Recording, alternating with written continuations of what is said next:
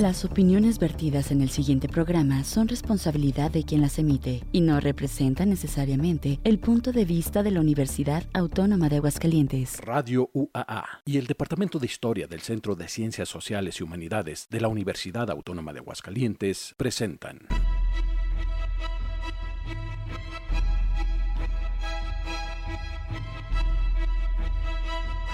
La terca memoria. Historias para contar.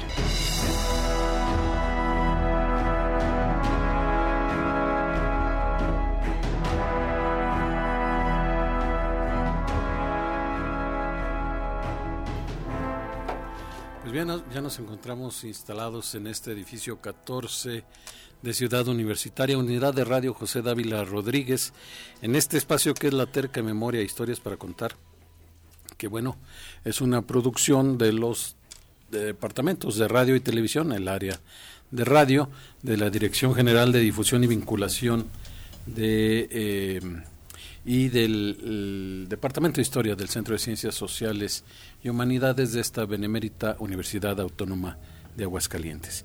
Hoy eh, están ya con nosotros el doctor Andrés Reyes Rodríguez. Hola, buenas tardes. El maestro Carlos Reyes que anda Hola, buenas tardes. Poniéndose los, ¿cómo, cómo se llama lo de los, los cables? Los, aparejos. Clavijas. No, en los toros, los, ¿En los ar- toros? avíos. o- No sé, ni me interesa. no hacías un programa de charrería y de Toros, toros, sí. de- de- Y hablaban sí. de toros de vez en cuando. No, y- pues de vez en cuando pues, ellos hablaban porque ellos sabían, yo no. Ok. Bueno, no. eh, agradeciendo en controles técnicos a Osvaldo Rodríguez, gracias Osvaldo. Y en el apoyo logístico a el maestro Víctor Mesa. Bueno, hoy tenemos un programa especial. eh, Ma- cada- cada programa Mario, perdón que te interrumpa. ¿Nos podrías decir desde qué eh, señal de, de Face nos están viendo o nos pueden ver? A través de radio, así entran Face y ponen en, el, en la lupita. Radio UAA 94.5 FM y ahí nos pueden sintonizar a través de Facebook.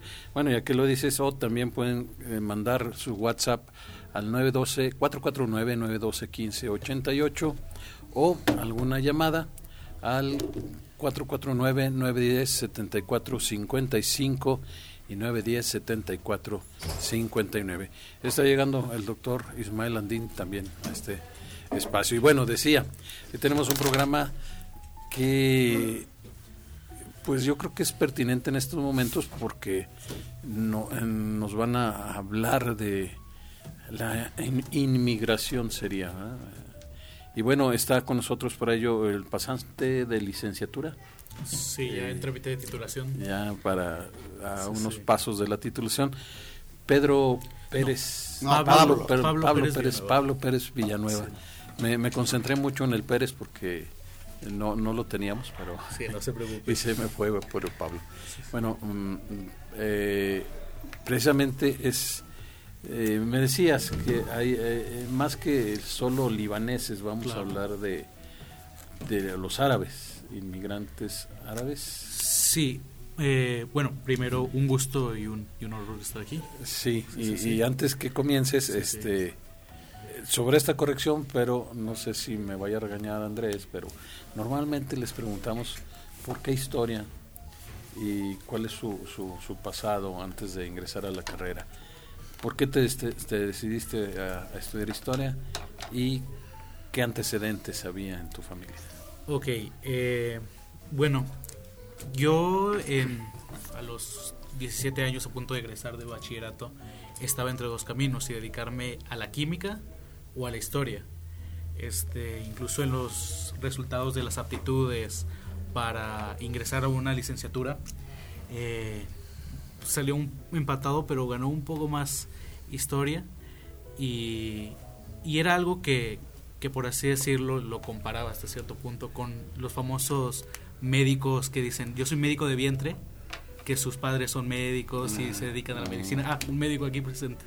Este yo por así decirlo fui hasta cierto punto un historiador de vientre porque mi padre era docente primaria de materias de ciencias sociales, geografía, formación cívica y ética e historia. Entonces pues crecí este de forma hasta cierto punto anormal este me entretenía bastante ver programas históricos sobre la muralla china, la cultura egipcia, la cultura griega. Entonces desde entonces fue, fue ese, ese gusto. Y como era algo que era una pasión que ya existía desde hace tiempo, decidí dedicar mi vida a la historia. Hombre, dedicar su vida. o sea, no su profesión, no sus tiempos libres, no su estudio, su vida. ¿Tú, tú alguna vez te quejabas de que los alumnos a los que recibías de primer ingreso no, no les apasionaba la, la materia, bueno, el, el, el área a la que iban? El corral de la historia. Que la mayoría hablaba de que habían estudiado eso porque buscaban eh, maestro de ciencias políticas, porque ahí estaba la marmaja. Y ahora que sale un estudiante que se No, apasiona. Justamente estoy Ah, bueno, resaltando, estoy subrayando perfecto. ese hecho. ¿sí? Bueno, eh, aprovecho este espacio para saludar a, las personas que nos siguen a través de Facebook y bueno, ya, ya lo dijimos, pueden conectarse a través de Radio UAA 94.5 FM. Saludos a Luis Arturo Sosa, que siempre nos sigue desde el archivo histórico del ICA y también hoy se, se conecta el telebachillerato comunitario de la Tinaja. La Tinaja, ¿hacia dónde está, doctor? La tinaja es el que está después de la... ¿Por el llano? No, por Agostaderito, casi hasta el fondo. Pasas por el fraccionamiento este muy famoso, que no me acuerdo cómo se llama, que todo el mundo tiene casa ahora de campo por ahí. Santa Eh, Mónica. No, Carlitos, más adelante todavía. Ah, Es el en fraccionamiento- él los, los Sabinos. En los Sabinos, adelante de los Sabinos sigue la tinaja. Ah, Creo yo. Un, un saludo a quien nos está viendo allá en la Tinaja. Sí, un saludo. Y bueno, ahora sí, este, eh, entonces la influencia fue tu padre. Sí, sí, sí. Sí, Qué mi bueno. papá. Qué bueno. Pero Fíjate que, bueno, este, Confirmo que mi padre fue poco influyente. Con 12 hijos, ninguno fue maestro. bueno, Y pues es que, menos maestro rural. es que dijo, un, un maestro de pueblo sí va a permanecer pobre toda su vida, en cambio un maestro de pueblo, Este de niños, pues puede comprar un, un Volkswagen de la Mercedes o de... es Atos. A un Atos, Atos. sí, sí. Sí, la- hecho por la Mercedes. No seas prosaico. No, ah, perdón. No seas prosaico, Oh, Jaime. bueno. Jaime, Mario. Este, no, fíjate que yo estoy igual, tampoco. eh, bueno, ciertamente mi, mi padre era un, era un hombre culto. Este, sabía cosas de historia, pero nunca. Influyó.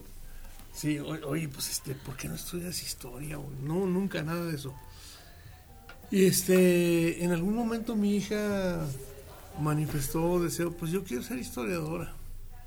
Pero luego se fue por otro lado y, y bueno, Bueno, Bueno, yo déjame primero agradecerle a Pablo que está con nosotros. Al contrario, Pablo, es un gusto para nosotros. Es un gusto que estés y que nos puedas mostrar parte de los resultados de tu investigación, porque eh, para todos los que nos escuchan, un historiador en, en la Universidad Autónoma de Aguascalientes termina su trabajo cuando termina un cuando concluye con, un- con una tesis eh, o tesina, le llamamos acá, terminal, que hace eh, que entre otras características muchos de ellos se dedican a hacer estudios de temas originales o por lo menos de temas parecidos de otras eh, de otros investigadores, pero que en su investigación empírica, en su consulta, tiene una originalidad este, como sello específico de esto. Es decir, hay un, un sentido de aportación a lo que ya está escrito, no solamente es una repetición de cosas. El concepto de investigación que lo tienen ustedes bien claro.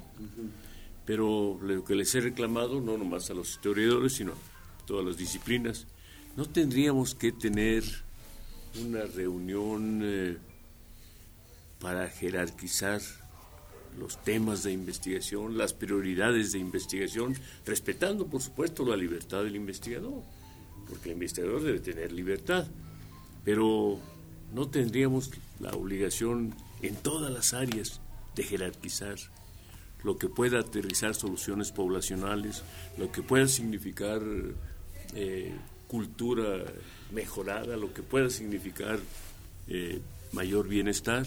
Pues usted lo sabe, doctor, se dan procesos. Es un proceso que, que involucra al estudiante con los maestros que van guiando y hay cientos de, de temas. muchos nos tocó empezar con un tema y concluir con otro, porque pues ya en el camino la viabilidad de, dicho tema no se dio. Entonces yo creo que a mí me ha pasado muchas veces que algún tema que me parece insignificante, ya cuando lo, lo, veo, lo, lo leo y, cuando han venido muchos de los muchachos aquí, uno se queda asombrado con incluso lo que dice el doctor Andrés, ¿no? Con el tratamiento, la, la forma en cómo se abordan, eh, aportan diferentes cosas. Por ejemplo, ahorita el tema de Pablo, Pablo nos podrá platicar, yo no le quiero quitar más tiempo porque él es nuestro invitado. Él aborda un tema que prácticamente nadie ha trabajado, Para empezar, uno es un tema inédito, segundo es un tema de migración o de extranjería, no sé cómo ya comunicarlo, ¿no? Migración. Mejor tú platícanos. Perdón, yo, yo, quisiera antes de, antes de entrar en materia, no, es que eh, hiciste una diferenciación entre sirios, entre libaneses y árabes. Sí, bueno, lo platicaba con... Yo, tenía la impresión de que los, los libaneses no son árabes. Entonces, bueno, me gustaría que comenzaras topográficamente, racialmente, eh, culturalmente, este, ni los sirios ni los ni los libaneses. Platícanos de eso, Pablo. Ok, sí, tenemos tiempo. Este, claro. Perfecto. ¿Y esto? Este, bueno, pues eh, ese fue uno de los retos principales de incluso de la tesina, porque en un inicio yo quería hablar de todos los migrantes que comprende todo el Medio Oriente en Aguascalientes en la década de 1930 sin embargo, esto se vio limitado por la documentación que había. Este, donde hay mayor riqueza de acervo de documentos, este acervo documental, perdón, es en el archivo histórico municipal, es precisamente en el sector de comercio. Y tuvimos esa misma discusión precisamente con mis asesores, que mando un saludo a la doctora Miriam Herrera y al maestro Pavel Zavala, que me ayudaron a orientar eso, porque si hay una discusión que son culturalmente, aunque muchas veces los englobamos en un mismo círculo, y erróneamente lo hacemos, este, son culturalmente diversos a nivel religioso, este, a nivel cultural, a nivel prácticas, a nivel, en las diversas dimensiones posibles son, son diferentes. Este, pongo ese concepto de árabes, incluso el título final de mi tesina es de Oriente Occidente, los migrantes árabes, y lo pongo entre comillas, porque las autoridades mexicanas en cuanto llegan a todos los engloban como árabes, sin conocer precisamente el origen en un inicio. Este, en el archivo del Instituto Cultural de Aguascalientes, este, sí, sí, sí, en el archivo del Instituto Cultural de Aguascalientes con ayuda del, del, del, licenciado Sosa Barrón, este que me facilitó los documentos, en el censo de 1910, únicamente en los documentos de extranjería decía árabes, 19 árabes que hay en Aguascalientes. Y se fue actualizando por nacionalidad en el del 20 y luego en el del 30. Por el del 20 eran sirio-libaneses y árabes. Ya había una distinción. Ah, y turcos, perdón. Una confusión. Y ya viene más desgloseado eh, para el censo de 1930. Sirios, libaneses, este, turcos. Y se me está yendo una nacionalidad más. Pero sí, Fíjate, esa es otra. Sirio-libanés. cuando también son. Como que los libaneses son más europeos, ¿no? Más franceses, digamos. Por la herencia, sí, la Bueno, ahora sí tenemos que hacer una pausa ya para dedicar los siguientes apartados. Bueno, a excepción del que viene. Vamos a escuchar. Nunca pensé que fuera a presentar a este cantante aquí. Pero bueno, me encontré. no, no, ese sí está, pero totalmente Vetado. no, no, no. Ya con lo último que he sabido de los grandes plagios que ha hecho ese señor, pero bueno. Eh, no, Cristian Castro. Me encontré un, tema muy bien hecho, eh, con un mariachi muy bueno y con un tema de Salvador Chava Flores. Este tema no lo van a escuchar mañana, pero sí el programa de Chava Flores a las 7 de la mañana en Sin Fronteras Iberoamérica, gracias al buen Víctor Mesa que ya lo programó. Este, pero este tema me llamó la atención y es la primera y única vez que, bueno, nunca digamos nunca va, pero con Cristian Castro, mi México de ayer, de Chava Flores.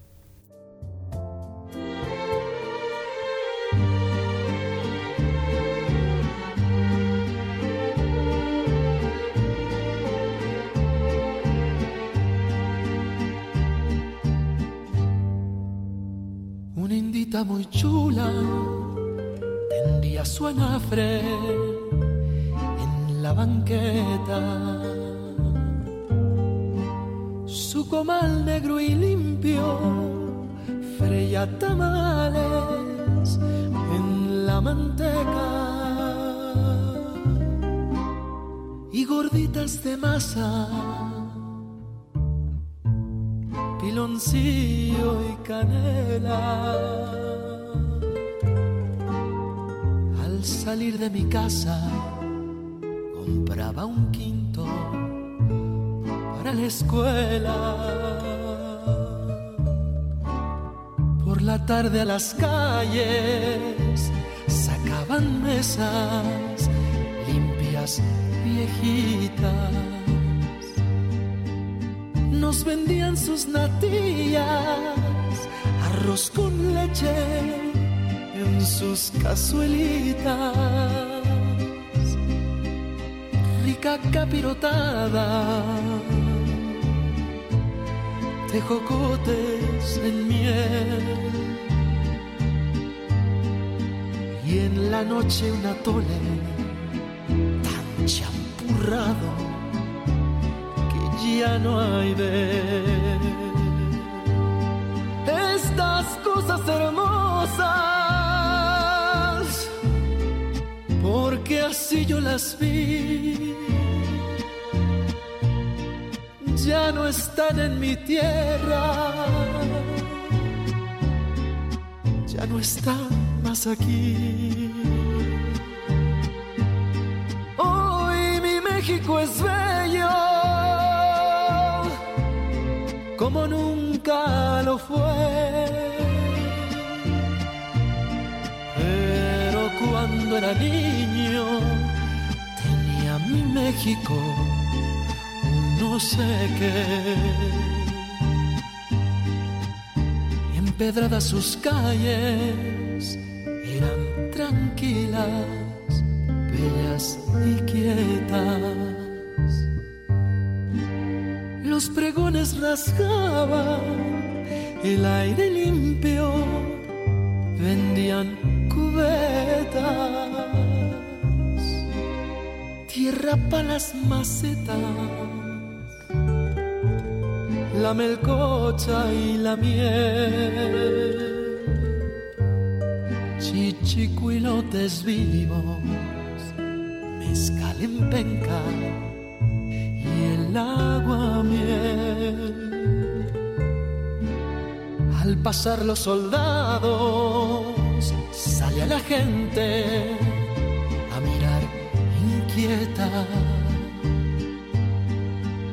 Hasta el tren de bolitas se detenía oyendo la trompeta las calandrias varaban. El viejito fiel que vendía azucarillos improvisaba el verso aquel. Azucarillos de medio y de arreal para los niños que quieran mercar cosas hermosas, porque así yo las vi, ya no están en mi tierra, ya no están más aquí. Hoy mi México es bello, como nunca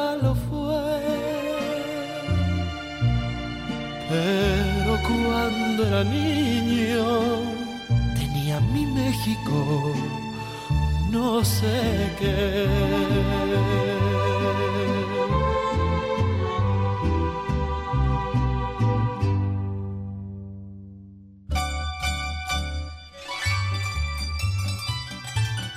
El día a día en la historia. la historia. Con el cronista Carlos Reyes Agüe. Bueno, buenas tardes. Le mandamos un saludo muy afectuoso a Marcela López Arellano, que está enfermita. Sí. No malita. Ya está recuperándose, pero, Sí. pero este, de todo viene muy bien el saludo. Muy bien. Fíjate que, que a mí me, me gusta en la gustadísima sección de efemérides eh, meter cosas no solo de sucedidos, sino también de imaginarios, ¿no? Que, que yo creo también son, son importantes, ¿no? Eh, ¿Por qué pones cara de.? No, no, de no, estaba hablando? pensando que puede ser este, historias, leyendas. Eh, Por ejemplo, bueno, el, el cuentito del beso, como elemento de creación del Estado, pues es un cuentito. Del agua. Pero es rico. Saludo a Jaime imaginario, ¿no? Entonces, bueno, yo, yo supongo, no lo sé de cierto, pero supongo que esta que viene eh, es más del imaginario que de la realidad. Veamos, jubilosos. 19 de enero de 1811. De acuerdo a la placa instalada en la plaza de San José de Gracia, Sí, señor. a las 20 horas de este día Llegó. llegó el padre Miguel Hidalgo y Costilla al pueblo viejo de San José de Gracia, procedente de Calvillo. Dijo, protegido por el padre Calvillo y conducido por don Simón de Lara, caballerango. Sí, entonces este, pues vinieron, yo calculo que salieron de Calvillo, tomaron por lo La que sierra. realmente es la carretera. Aguascalientes No. Y en el en el Maguey ¿Sí? subieron a la sierra. Este, habrían pasado por Santa Rosa, por donde lo que hoy es la ganadería Santa Rosa, el camino este de la mesa de Montoro. Baja. Este, Estaba bien andado ese camino Calvillo San José de Gracia, porque era el camino serrano. En el mapa que tú conoces, en el ma- mapa esquemático, se señala bien el andador de Calvillo, pero sobre todo llegó por seguridad. por este Potrero de los López, Sí, Paredes. no, Paredes ya está maladito, pero Potrero de los Bueno, López sí se bajaba. Pues ahí queda. Gracias, Mario, ¿eh? Gracias. Gracias, Carlitos, qué, qué bien. Mira, hay, hay un, un mensaje aquí en Facebook que dice, saludos, felicidades, Pablo, eres mi orgullo. Vámonos, gracias. Hijo, Edith Villanueva. Un saludo a mi mamá. Bueno, Pablo, pues eh, ya hubo algunas cosas que comentamos en el Inter. No sé si tengas algún comentario para reiniciar. Perdón, Mario. Sí, no, bueno, la, la- hablábamos de, de- de los orígenes antecedentes y esto de la, de la inmigración, pero también normalmente, y esa pregunta la hace eh, el doctor Andrés, este, la estructura de tu libro, cómo, cómo, De su tesis. cómo va, la- eh, sí, bueno, sí, la Este, tesis. Dos cosas antes. Discúlpame, me- de veras. No, no, discúlpame, adelante, pero- adelante, mientras Eh, no sea yo no sé si, no, si dijiste por qué elegiste ese tema. ¿Lo dijiste? Oh. Esa es una, perdón. Este, y la otra es a nivel Aguascalientes nada más o a nivel nacional. Ok, eh, la elección del tema es por un interés que tengo desde, pues prácticamente que me interesó de la historia, porque para mí fueron muy significantes este, la- las anécdotas que contaban mis padres con respecto a lo que sucedió en el 9-11, que las Torres Gemelas, la guerra contra el terrorismo, entonces desde ahí se plantó como esa semilla de interesarme por esa zona. Y era algo que seguía constantemente pues estudiando, este, por ejemplo la, la religión que es el Islam, qué países comprende del Medio Oriente, tratar de entender de alguna forma esa región, las prácticas y todas las culturas desarrolladas ahí, porque sí es un mosaico bastante rico y, y denso. Este, entonces por eso se da selección del tema. Era algo que ya más o menos tenía estudiado, pero no comprendido en totalidad y creo que no me va a alcanzar la vida para comprenderlo totalmente. Este y al ser un tema tan extenso, pero no abordado también en Aguascalientes, también dije, aquí puede estar la novedad, aquí puede ser algo La convergencia de ambas cosas. la convergencia de ambas cosas. Ahora, lo estudio a nivel Aguascalientes, a nivel prácticamente ciudad de Aguascalientes. No pude o no me dio el tiempo de analizar los diferentes archivos de los municipios, pero sí, solamente esa ciudad. Sobre todo asientos quizá. Te Era el más cosmopolita a principios de siglo, sí. Sí, sí, sí. Oye, pero Claro, así claro. como paréntesis, ya me voy a callar ya. No, no, no, adelante, adelante. No, imagínate eh, un poco con esta perspectiva, este, comenzar a trabajar ahorita una historia de los haitianos, ¿no? O sea, toda esta gente que está llegando, que ya está teniendo hijos aguascalentenses o nacidos en Aguascalientes, que quién sabe si se van a quedar o se van a ir, pero, pero ahí hay una beta muy rico para un tipo de estudio de estos, ¿no? Sí, César. Cuéntanos entonces la estructura, como decía. Sí, la estructura, este, es mi tesina la divido en cuatro, cuatro capítulos. El primero es hasta cierto punto conceptual, tratando de delimitar el Medio Oriente, cómo es este, desde las visiones sociológicas y hasta desde la autoconcepción filosófica del Medio Oriente, eh, la relación entre el extranjero y el nacional. En el segundo capítulo abordo dos casos de estudio en particular, bueno, tres casos de estudio, en el que ahí planteo la primera idea de que no fueron bien aceptados estos migrantes en la ciudad de Aguascalientes. El primero, y es muy famoso y espero encontrar más para trabajar de él, es sobre un ciudadano que se llamaba Jorge Jodich Viello. ¿Jorge qué? Jorge Jodich Viello. Sí, desde los apellidos nos dábamos cuenta que es migrante. Este que tenía tres este tres casos en su contra y tuvo que ir hasta la Suprema Corte de Justicia para poder apelar dichos casos este, relacionados con el sector comercial. Eh, y uno más de la Unión de Comerciantes que, que, era pues la que estaba fungiendo operaciones en el Parián y que, que no querían comerciantes este, árabes en ese, en ese espacio. Y en el, segundo, en el tercer capítulo, perdón, hablo sobre el contexto tanto nacional como hidrocálido en la década de 1930. Incluso no es por quedar bien, este cito en algún punto este, lo que menciona el doctor Andrés Reyes de cómo fue la estructura política de aquí Aguascalientes. Eh, y, también para tratar de analizar cuál era la realidad de Aguascalientes, por qué no estaban preparados para recibir a estos migrantes en, en, esta, en esta década.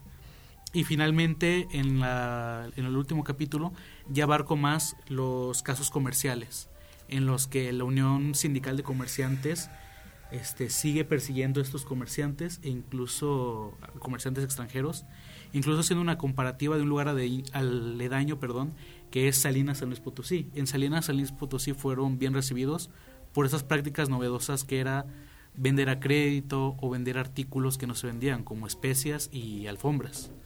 Y como siendo algo relativamente cercano, Salinas San Luis Potosí, Aguascalientes tuvo un resultado distinto que fue la no integración Incluso me resultaba interesante que la Unión Sindical de Comerciantes tenía tanto poder que le solicita y a, Relaciones Exteriores y Relaciones Exteriores hace caso a esa solicitud de dar de facilitarles un padrón completo de los migrantes y si estaban nacionalizados o no. Entonces sí, eso es más o menos. A lo mejor me desvío un poco, pero la estructura de mi trabajo. Muy bien. Tenemos que hacer nuestra pausa, pero antes eh, un saludo de la señora Armida Alonso. Saludos, señora Y bueno, no, no andaba tan errado yo, este el telebachillerato comunitario Latinaja se encuentra en el rumbo de la Universidad Tecnológica El Retoño, y del Tecnológico Nacional de México, que creo que era el Tecnológico Agropecuario, lo conocíamos. El sí. Campus El Llano. Entonces, ah, este, y nos, nos agradecen la mención, nosotros les agradecemos que nos estén sintonizando. Y bueno, tenemos que hacer nuestra pausa de identificación de la estación y regresamos para seguir hablando de inmigrantes. No, sé si lo confundí con la tomatina, que ah. nada tiene nada que ver.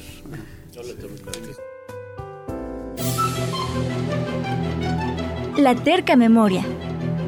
En un momento regresamos con más historias para contar.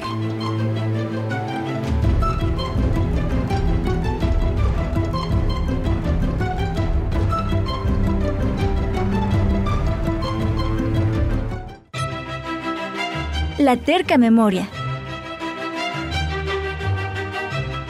Regresamos. Tenemos más historias para contar.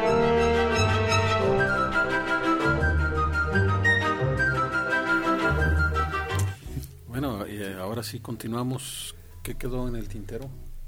Estábamos comentando de los cuatro capítulos que nos, que nos menciona Pablo y en el Inter comentábamos que eh, hay otros trabajos, no en Aguascalientes, que, que, que, tratan el tema a nivel nacional y comentábamos el caso de Belia que un texto que nos hizo el favor de enviarnos Enrique Rodríguez Varela, conocido como el Un Chamuco, saludo, un saludo al al cual saludamos. Él nos manda este texto y nos ayuda también un poco a contextualizar cosas que ocurren en otra escala, quizá lo que ocurrió en Aguascalientes, este, ejemplos de rechazo o de odio, como dice el texto que mencionaste, Mario. Sí, el de la doctora. y que bueno, seguramente se daba acá también. Eh, yo comentaba con Pablo también en entre el Inter, amor y el odio se que, llama el texto. Este, en la en, le- en la obra de Fabián Muñoz. Muñoz, pues el poeta, Ajá, Fabián Muñoz. él hace un estudio sobre la historia de la Cámara de Comercio Ah, y sí, yo sí. me acuerdo haberlo leído el texto y ahí menciona estos estos casos de, de- de rechazo de los comerciantes principalmente, ¿no? Porque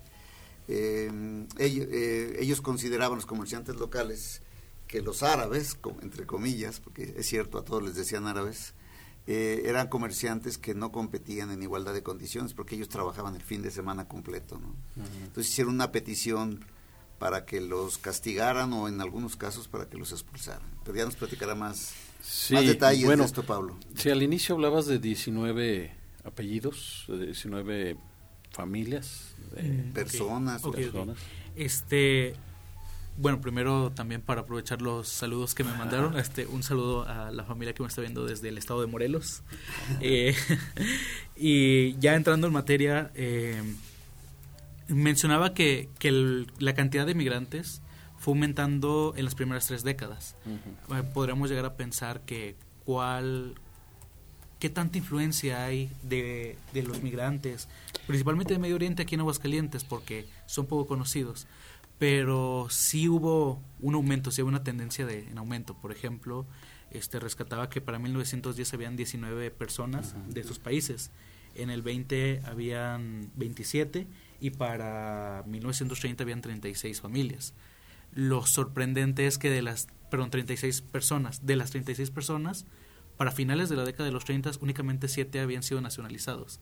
Los demás seguían en condición, pues hasta cierto punto... No, Exactamente. o, o como o como este turistas ¿no? O sea, Como turistas, un sí, esta- sí. un estatus eh, no no de, de residencia definitiva Sí, sí, sí, un estatus migratorio, por así decirlo, no... Como residentes no fijos, tal vez. Sí, sí, sí. Perfectible. Claro. Sí, sí, sí. Bueno, eh, lo que, según la, la, la escaleta que tengo, seguiría a preguntarte de las aportaciones. Hemos hablado de, del odio, ¿no? Pero eh, se supone que hubo unas grandes aportaciones también de estos eh, inmigrantes eh, a Aguascalientes. ¿Hubo qué? Grandes aportaciones. Aportación, Oh, grandes, aportación, sí, sí. sí, sí. bueno sí. A la comunidad, o no encontramos nada. Bueno, no, no estaba enfocado en lo que pudo aportar el, el migrante a la comunidad, estaba enfocado el trabajo a corroborar. Ah, si era un rechazo por parte de los ciudadanos aguascalentenses a los a, a los migrantes. Este por, ahí- por ahí que recuerdo de un trabajo que, que me recomendó la doctora Marcela, sí hubieron diversas tiendas. Este había creo no sé si era la sultana o el sultán una tienda de telas en el centro de Aguascalientes y era de, de dueños turcos. Y otra farmacia que no recuerdo que también era de, de mi- propietarios migrantes si había hasta cierto la punto. camelia. La camelia, por eso comentaba, camelia, sí, sí. la- a lo mejor la farmacia nacional con cierta intención de evadir el rechazo, que era de claro los- sí sí. Había ahí eh, familiares que se llamaban Sabás, me acuerdo yo, Don Sabás Macías. las, las que tuvieron Las Macías de Infante. Sí. eh, las que tuvieron también una tintorería en la calle Venustiano Carranza es con una de las calles que cruzan de manera perpendicular Ujú. ahí hubo un lugar donde lavaban y limpiaban era una especie de tintorería que también las casaba Sí. González sí, Casado. sí sí con unas ventanas que siempre había vapor. Era curioso cuando éramos Sí. chavos. Sí, bueno, ya el mencionado doctor Hirash, Ajá. la esposa se apellidaba Caim. Sí. No, o y- él era Hirash Caim, Sí, y los Shadi. Giras Shadi era él. Pedro Shadi. No, pues es que sí, eh, estuvieron, al- el hecho de haber sido comerciantes en una ciudad que desde mi punto de vista ha tenido una, vocacón- una vocación comercial de muchísimos años, eh, seguramente la, la parte de la élite se, sacaba sus recursos, unos de la tierra en alguna época y después en la ciudad, pues los comerciantes eran gente importante, ¿no? Y hubo un caso de un asesinato muy sonado. Pero no van por ahí. Tan sonado que no me acuerdo. Ok. Pero ahorita me acuerdo. Este, los nombres entonces que, que tú creas que, que, son importantes en tu trabajo o cuál es lo, el, el cuerpo del trabajo, ¿Qué, qué es lo que abordas. Sí, lo que abordo es primero el visibilizar que, que hubo una presencia de estos migrantes en Aguascalientes. Ajá. Este, yo tengo la oportunidad, bueno, tuve la oportunidad de conocer a el que ahora es el secretario general, me parece, Juan José, Juan José Shadi, y, y desde ahí me, me empezó a, a, generar ruido el, el, apellido. Mi compañero en el TEC, por cierto. Ok. este, y, y, era, y era eso, no mucha gente conoce que hay, que hay presencia de descendientes uh -huh. y que hubo presencia en su momento de migrantes aquí en, en el estado. Entonces sí es visibilizar y ver si hubo una relación de, de integración o no integración, que los, los datos, los documentos, pues daban a entender que no, no hubo una integración. Eh, sí pude obtener el, el registro y es, ahí está hasta cierto punto sujeto a, a, errores por dos cuestiones. La primera eh, era que algunos para ser nacionalizados cambiaban sus apellidos y sus nombres, eran nativizados completamente. Este, y otra, que las autoridades no los escribían bien. Eh, en una plática previa que, que acabamos de tener, eh, usted no me hablaba de un apellido, me lo recuerdo. Que parece, Cummings, que era... No, o el otro, el con F. Ah, Fatel. Fatel. Y por ejemplo, yo encontré a un ciudadano, bueno, un migrante que se apellidaba Fetol. Ajá. Este, acaban de mencionar uno con, que suena como Hakim. Hirash o... No, otro, otro. Ah. Es el que mencionó Carlos, la esposa. Sí, la esposa sí, de... sí, sí. Caim. Caim, y a ese, el apellido era Hakim. Entonces a lo mejor puede haber una distorsión, pero sí eran 36 personas que hay que ¿Y cuáles te llamaron más la atención de sus apellidos o, o pudiste encontrar alguna? Me llamó mucho la atención, perdón por interrumpir, este que los nacionalizados, cuatro de los nacionalizados son los que sí cambiaron su nombre y su apellido. Y otros tres sí lo conservaron, sí conservaron su nombre. Era me parece que un, un apellido era Mustafa y otro Shadi. Los demás sí completamente eran José González o Pedro Rodríguez, cosas así por el estilo. Y era algo que lo explicaba en un punto la doctora Areli Medina de la Universidad de Guadalajara, que era el famoso... El, el, era una forma de, de ocultar. ¿Sí? ¿Son los habitantes trans?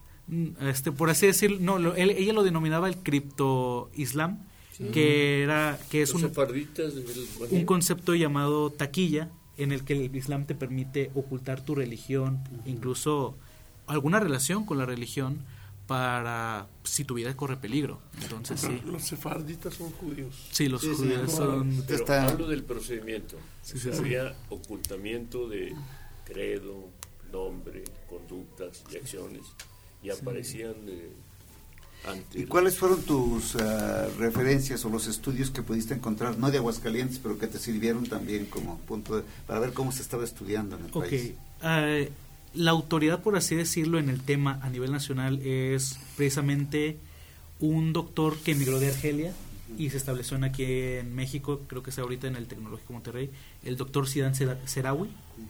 Él lo analizaba, pues es el primero que se pone a analizar cómo fue la presencia de estos migrantes en México. Él se enfocaba, este, también retomando su pregunta, de por qué había migrantes en primera, en primera instancia. Eh, llegaba a la conclusión que muchos de los migrantes realmente no querían llegar a México. Ellos buscaban llegar a Estados Unidos, establecerse ahí por dos cuestiones, por calidad de vida o porque ya tenían familia en ese lugar. Eso es después del, del siglo XX, o sea, ya en el siglo XX. Mm, al principio del siglo XX, sí, sí, también. Aquí no, nos escribe Jorge Morales Shadi. Ok, ok. Eh, me parece es hermano de quien fuera eh, director del Instituto del Deporte. Del deporte. Soy Jorge Morales Shadi y les puedo comentar que mis abuelos, tanto maternos como paternos y familiares, todos tuvieron almacenes muy bien recibidos. Sí, sí. El cedro de mi abuelo José Shadi, de mi abuela Yamilet, Yamel Nader, la Marítima y de mi tío Salim Kirash, el Palacio de Cristal. Gracias por presentar el tema. Saludos al panel. La sultana era de Shafia Mustafa. La Sultana. Ah, mira, pues ahí está.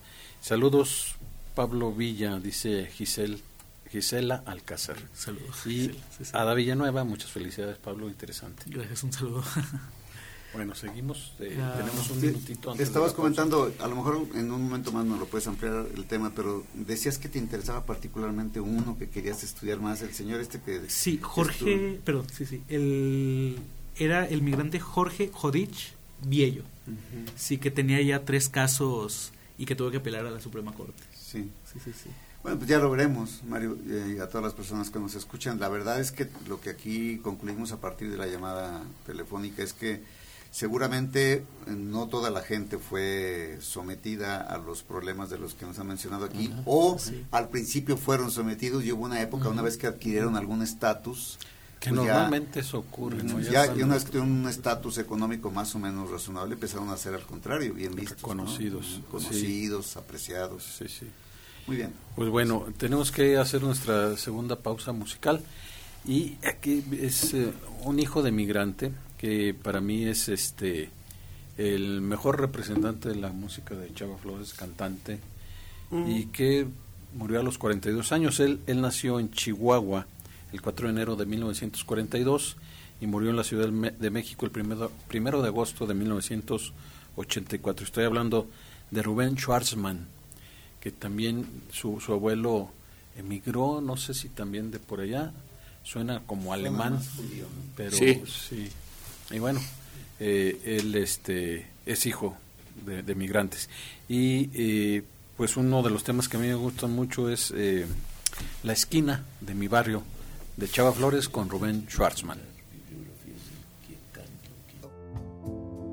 La esquina de mi barrio.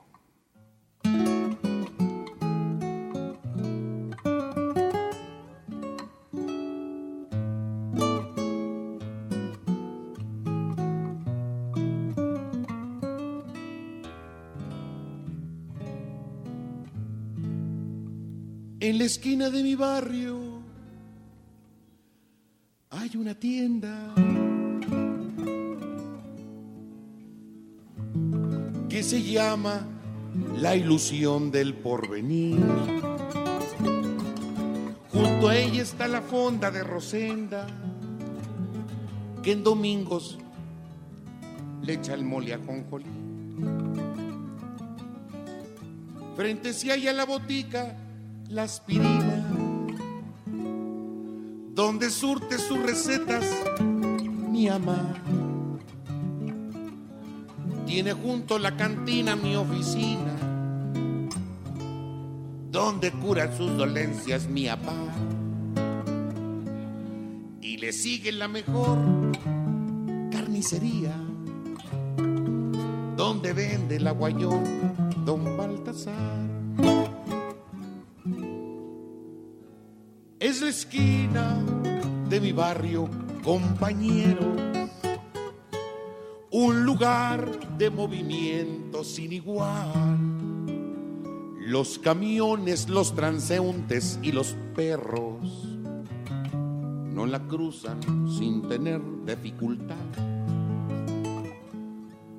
Cuando no ha habido moquetes, hubo heridos o algún sonso que el camión ya lo embarró. Otras veces solo hay gritos y chiflidos.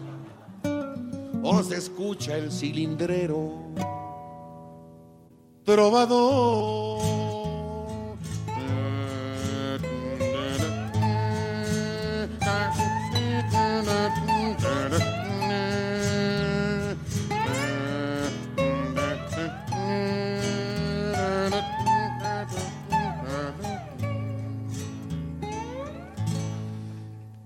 Contra esquina donde está la pulquería hay un puesto de tripitas en hervor. Allá afuera siempre está la policía y ahí tiene su cuartel el cargador. De este lado vende pan la cucaracha y le siguen las persianas del billar. El tarife ya paró y su carcacha, porque llega con sus cuates a jugar. Don Fernando va siguiendo una muchacha y Lupita, su mujer, ahí va detrás. Es la esquina de mi barrio, compañero, el lugar donde he perdido a mi querer,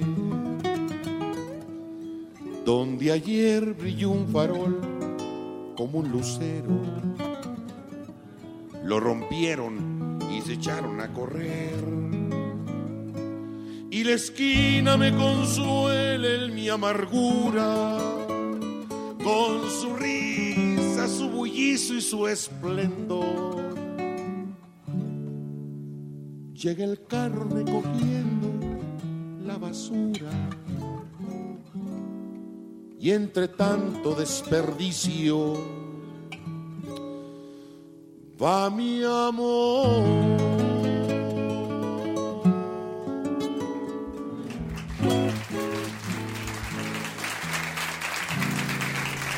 Eh, habla de que en el Bajío los judíos sefarditas... Ya regresamos, doctor. Ya regresamos a, a, a transmisión radiofónica. Y bueno, queremos este concluir. Eh, tenemos unos cinco minutos antes de nuestro cierre con la, la opinión de cada uno de ustedes. Pero este un, una conclusión a la que Perdón. está todavía trabajando la... El asesinato fue de un señor de apellido Chaín. Ok. No sé si te suene. Sí, El apellido sí, es- sí, sí me suena el sí. apellido, sí, sí. Pero fue muy mentado en la prensa, ¿no? Esto de los odios. Entonces está bien la pregunta, yo estoy de acuerdo con la pregunta de Mario, ¿cómo, cuál, es- cuál fue pues, quizá tu principal conclusión de- del trabajo? ¿no?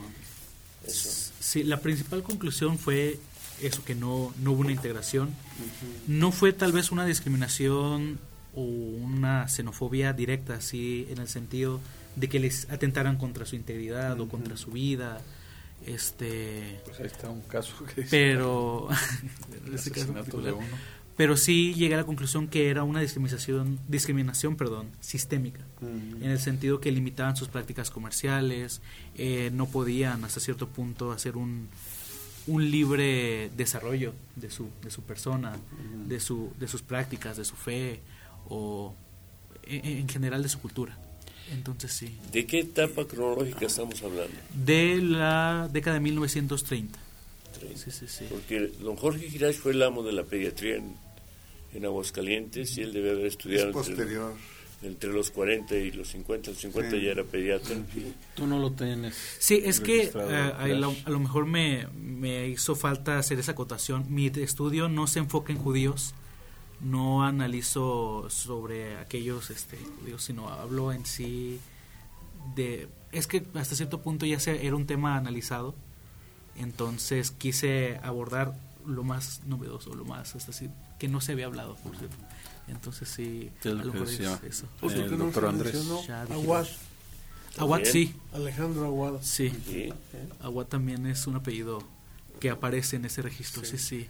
Y consultaste, me faltó comentar contigo, eh, de- hablaste de las fuentes del municipio. Sí, sí. De relaciones exteriores, consultaste algo en Family Search o Mars en eh, Ancestry también tiene, ¿no? Sí, Registros de ingresos de... sí estuve buscando, lo que me interesaba buscar eran las famosas tarjetas F14 Ah, de la Secretaría de Relaciones Exteriores, que eran Ajá. las de los ingresos.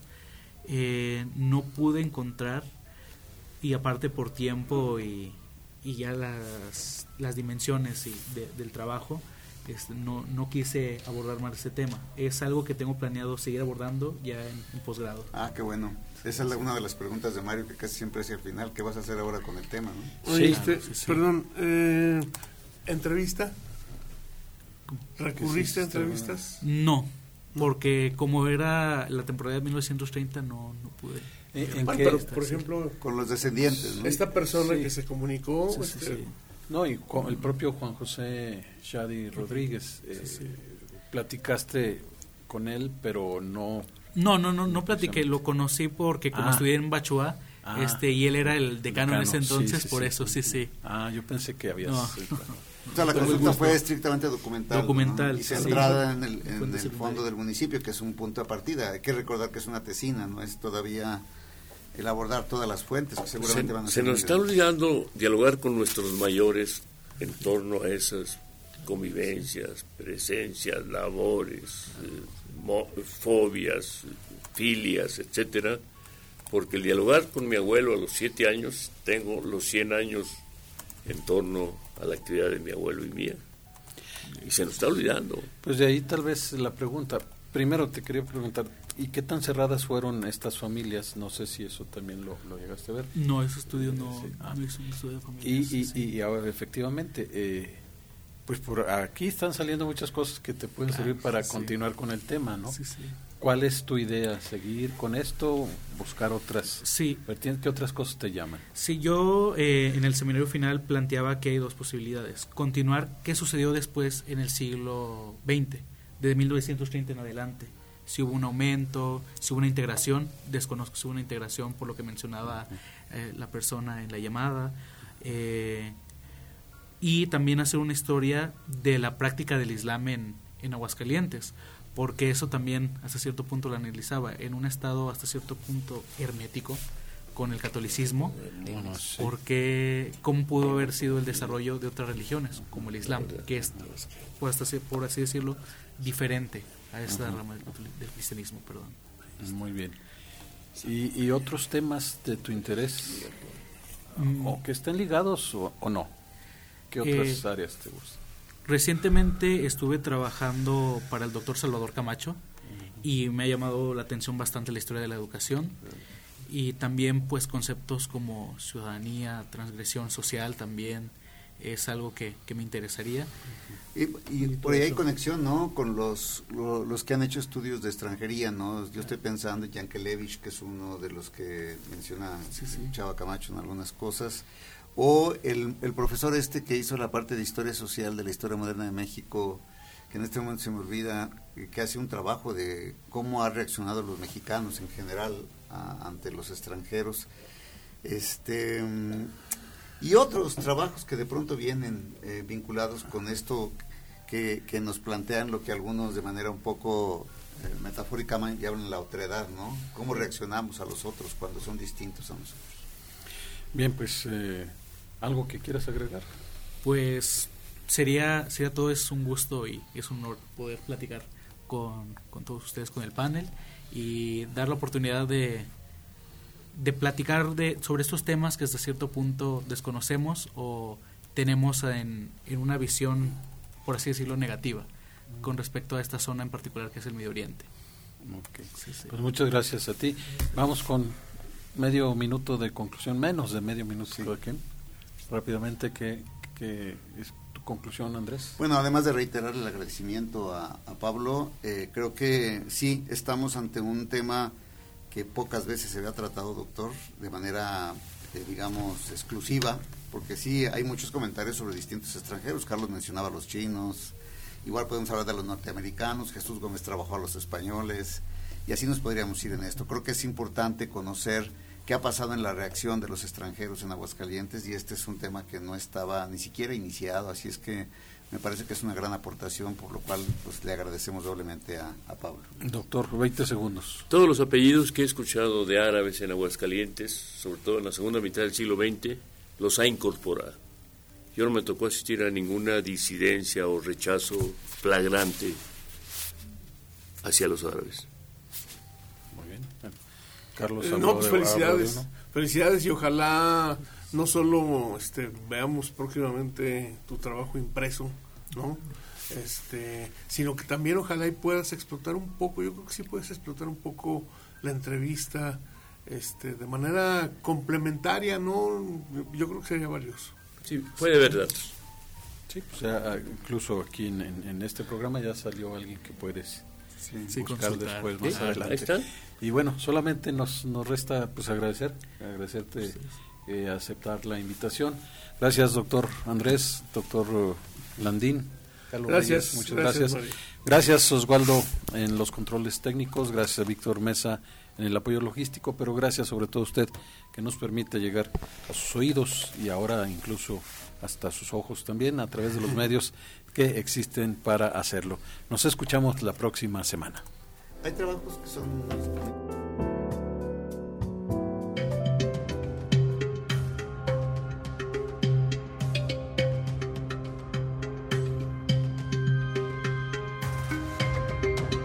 Radio UAA y el Departamento de Historia del Centro de Ciencias Sociales y Humanidades de la Universidad Autónoma de Aguascalientes presentaron.